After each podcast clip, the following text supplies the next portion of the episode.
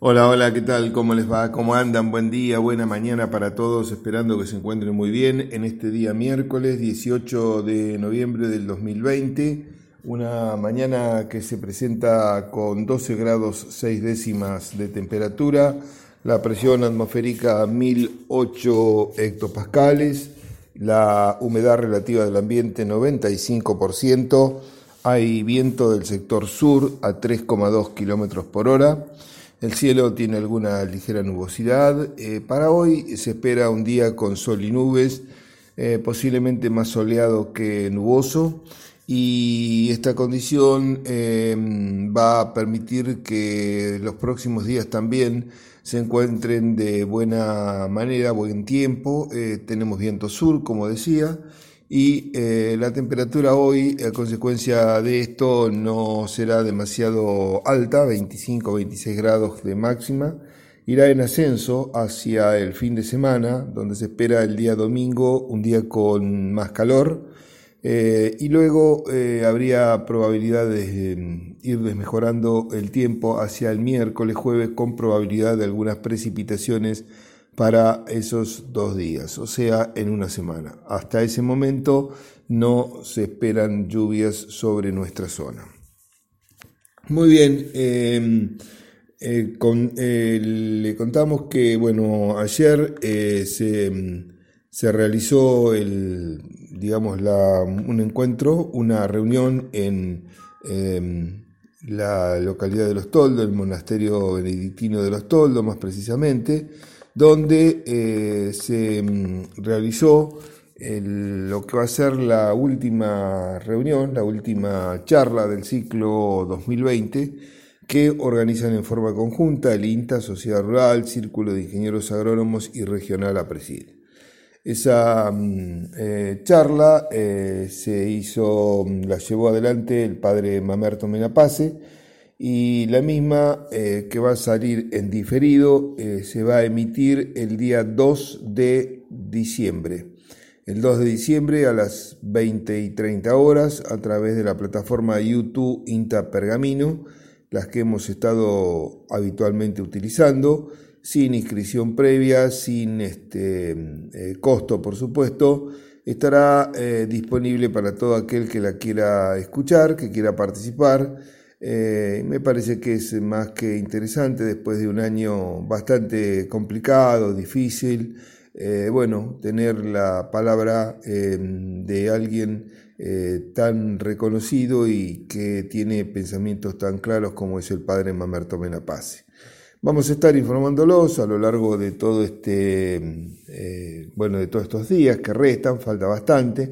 También haremos la difusión correspondiente, como siempre lo hacemos, pero desde ya le vamos invitando, el, programa ya quedó grabado, eh, la gente de Pergamino lo llevó para editarlo, para prepararlo, este, y está, digamos, el material en bruto. Y eh, tendremos una charla que durará aproximadamente unos 30 minutos con el padre Mamerto. Em, y también, bueno, será la apertura de, este, de esta última charla y el cierre del ciclo eh, ya definitivo por este 2020, como, eh, bueno, este, en su momento ya prácticamente lo hicimos, porque recordemos que esta charla es, podríamos decir, un bonus track, algo que no estaba en su en su primera instancia programado, pero que bueno, decidimos entre las cuatro instituciones que era eh, quizás importante, eh, interesante eh, poder llevarlo adelante. Bien, ponemos un punto y aparte. Y quiero decirle dentro de las informaciones generales que mm, el INTA, que trabaja en diferentes aspectos, nosotros quizás estamos más relacionados a la parte agrícola y también algo a la ganadera, eh, pero bueno, los distintos aspectos de la producción son atendidos por nuestra institución.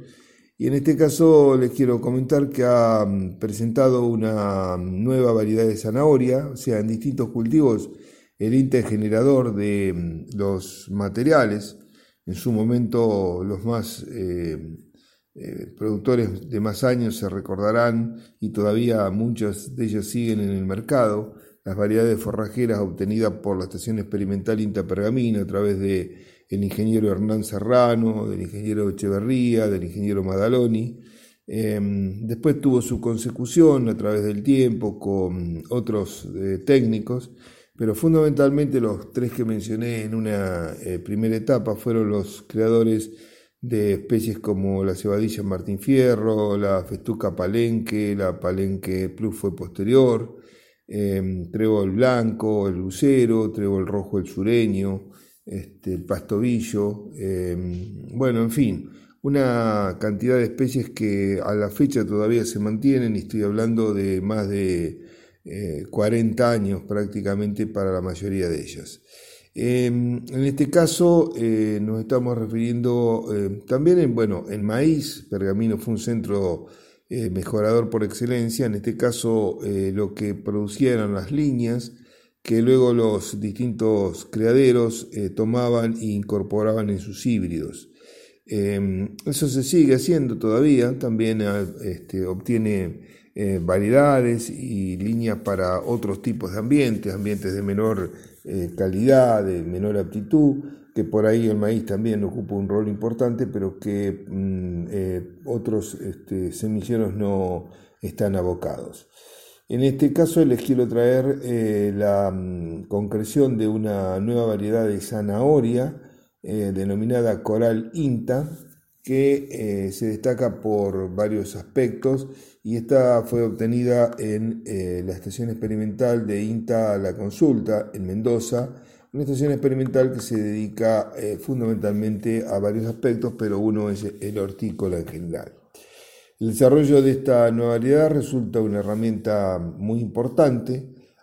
a la hora de pensar en las condiciones del cultivo, tanto por la aparición de nuevas plagas y enfermedades como por la innovación en tecnologías disponibles. Em, se trata en este caso de la presentación de una nueva variedad de zanahoria denominada coralinta, em, que es para consumo para el mercado de, zanahoria fresca. La nueva variedad es de tipo bienal, eso significa que en la parte mm, eh, norte de la provincia, en este caso de Mendoza, no quiere decir que no se pueda cultivar en otros lugares.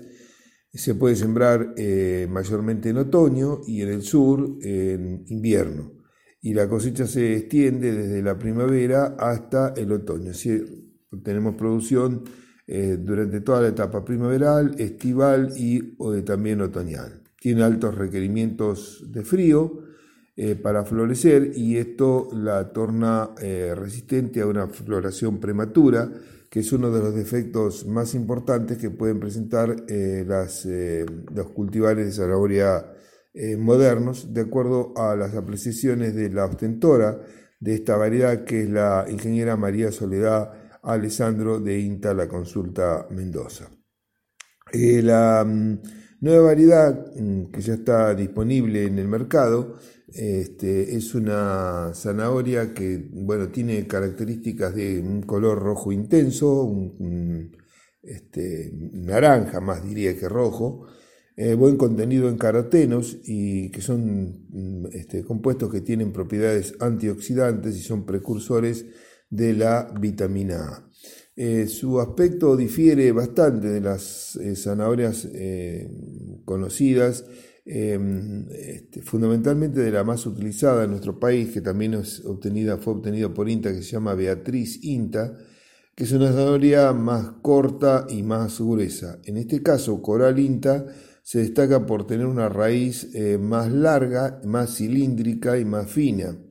En términos eh, promedios tiene una longitud de 183 milímetros, o sea, 18 centímetros para hacerlo más eh, más preciso de, largo y un diámetro de 2,6 eh, centímetros aproximadamente. Este, bueno, esta, esta variedad, como digo, está disponible y la comercializa la cooperativa de la consulta, la Asociación de la Cooperadora de INTA La Consulta, y está inscripta en el Registro Nacional de Propiedad de Semillas, el INASE. Eh, así que bueno, mm, un nuevo material que está disponible en el mercado y que seguramente llegará a 9 de julio. Veremos. Pausa y volvemos. Bueno, muy bien, muchas gracias Gabriel. Continuamos en esta mañana de día miércoles y mm, un tema que vamos a hablar está referido al informe que ha emitido el INTA eh, a nivel del mm, Instituto de Clima y Agua del INTA Castelar, referido a las eh, condiciones climáticas que se esperan eh, para el país en términos generales. Esto no está referido a una zona en particular, si bien se hacen menciones a zonas, está referido más a una, em, digamos, un ambiente más eh, general eh, respecto a la parte climática. Y bueno, eh, como, era, como es lógico y sabemos, la prevalencia del fenómeno La Niña es el que va a dominar lo que resta de la parte em, primaveral y el inicio del verano este, de este 2021.